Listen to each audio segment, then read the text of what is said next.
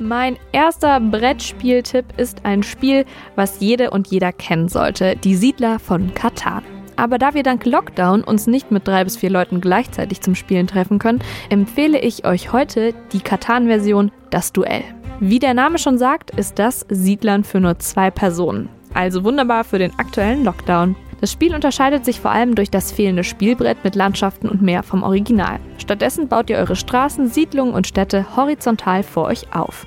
Es gibt hier natürlich auch Landschaften und den Räuber, aber außerdem neue Ereigniskarten und sogenannte Aktionskarten.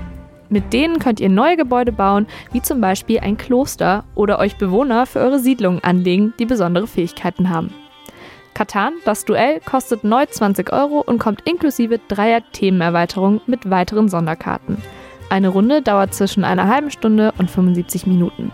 Ich empfehle es allen, die gern Siedlern, aber sich aktuell nicht mit genügend SpielerInnen treffen können und denjenigen, denen das Originalspiel zu teuer ist.